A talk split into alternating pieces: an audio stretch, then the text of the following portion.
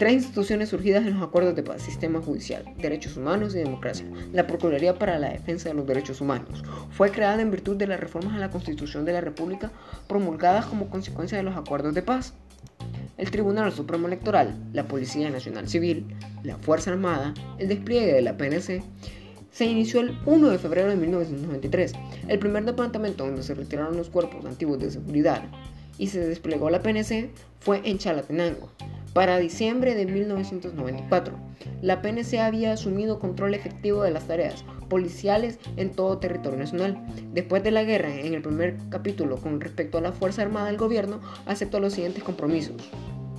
Modificar los principios doctrinarios cumpliendo el objetivo único de la institución, la defensa de la soberanía del Estado y la integridad del territorio. Es una institución permanente al servicio de la nación y se aclara que la institución es obediente a política y no deliberante.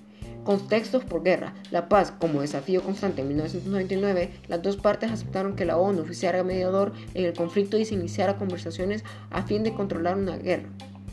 Los acuerdos firmados tuvieron un doble efecto. Por una parte, pusieron fin a enfrentamiento armado en el seno de nuestra sociedad. Por otra, crearon las bases institucionales y constituyeron el punto de partida, el más largo y el complejo proceso de la construcción de la paz.